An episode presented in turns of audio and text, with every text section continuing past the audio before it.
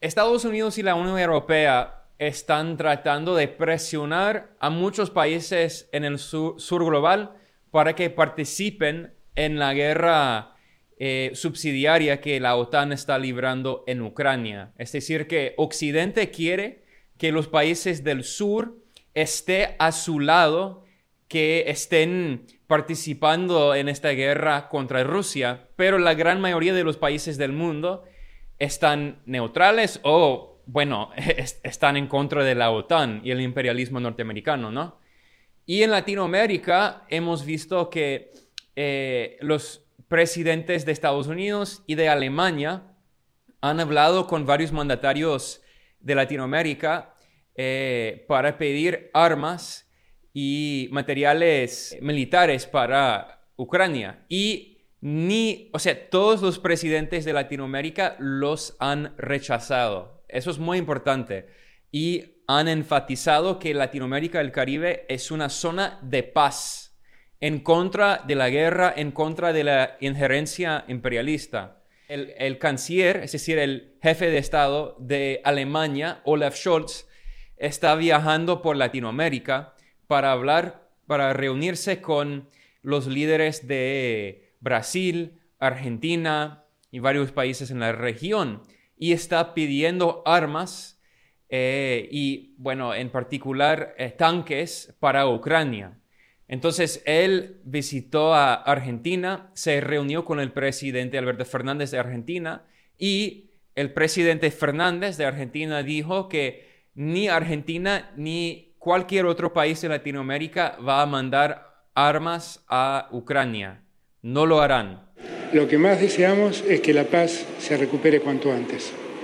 En eso tenemos plena coincidencia. Eh, Argentina y América Latina no, va, no está pensando en, mandar armamentos ni a, ni a Ucrania ni a ningún otro lugar en conflicto. También el presidente Lula da Silva de Brasil dijo lo mismo.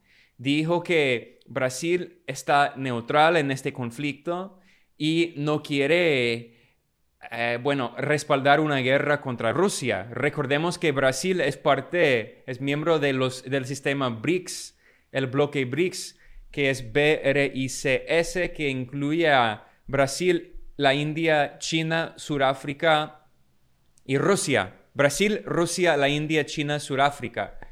Eh, entonces, es un cambio muy importante, ¿no? Porque eh, Brasil es el país más grande de, América Latina, tiene la economía más grande de la región y también eh, el nuevo presidente de Colombia, un país que por décadas había tenido gobiernos de derecha, de extrema derecha, gobiernos subordinados a Estados Unidos que siempre cumplían las órdenes de Estados Unidos Ahora la situación política ha cambiado en Colombia y el, nuevo presidente de izquierda, Gustavo Petro, dijo lo mismo, dijo que Colombia no estará involucrada en esta guerra en Ucrania, una guerra subsidiaria librada por la OTAN contra Rusia.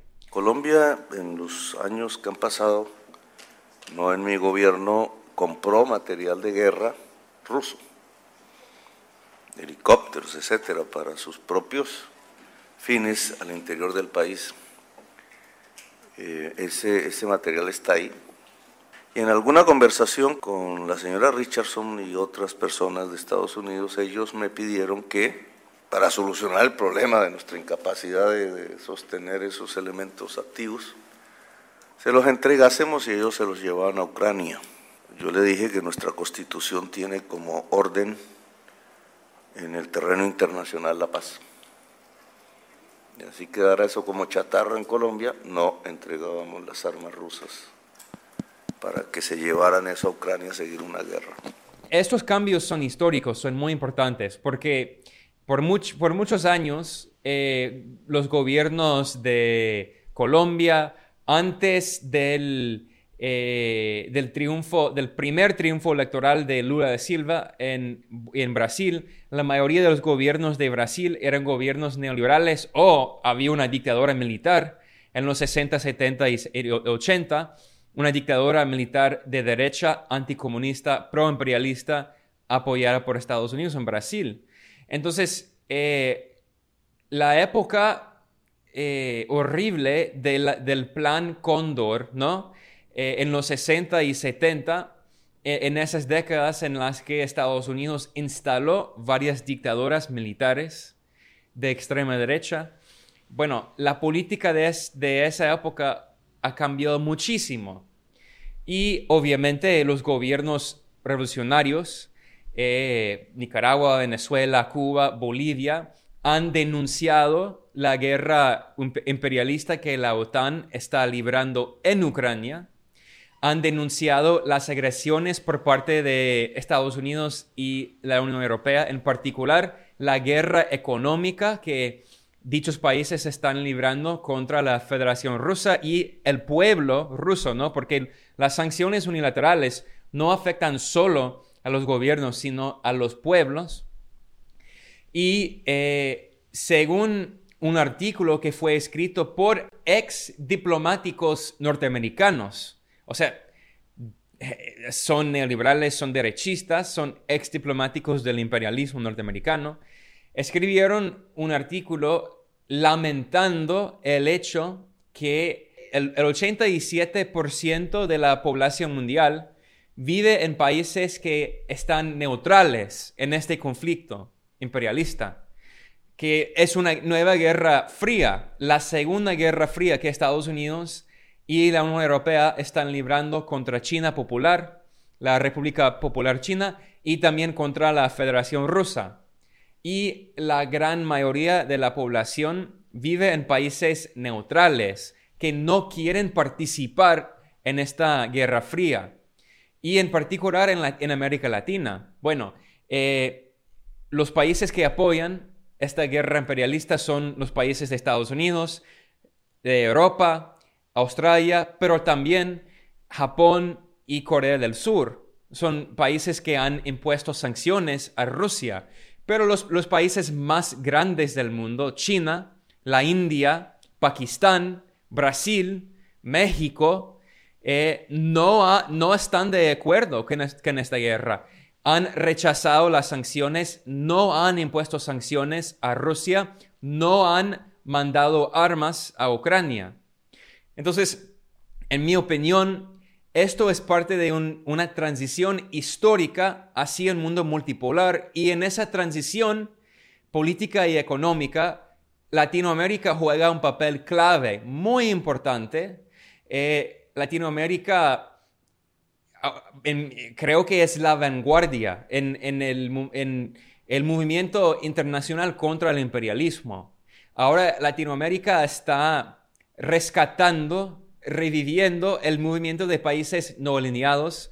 Eh, hace, en 2019 hubo la cumbre de los países no alineados en Caracas, en Venezuela. O sea, durante, en el, en el mero centro, en el medio del, intento de golpe de Estado librado por Estados Unidos contra, eh, contra Venezuela. Entonces, eh, ahora bueno, obviamente hay diferencias políticas entre los gobiernos de Latinoamérica, pero con la cumbre de la CELAC que fue realizada en Argentina el 24 de enero, eh, los gobiernos de la región eh, reiteraron la importancia de la paz y la importancia de la integración regional. Entonces, solo quería hablar un poco de de estos acontecimientos importantes en los países más grandes de la región, en particular en Brasil, Argentina, México, Colombia, porque obviamente los gobiernos revolucionarios siempre estarán en contra del imperialismo. Pero estamos viendo cada vez más eh, que el imperialismo norteamericano no puede controlar la región y y si el proceso, si la región logra integrarse, unirse, eh, bueno, el imperialismo en el futuro no podrá seguir librando estas guerras contra todo el mundo, contra Irak, contra Siria, contra Afganistán, contra Yemen y ahora contra Rusia. Creo que estamos viendo un cambio o sea, un giro de 180 grados con la rebeldía, la rebelión eh, por muchos países eh, en el sur contra esta guerra subsidiaria imperialista de la OTAN en Ucrania.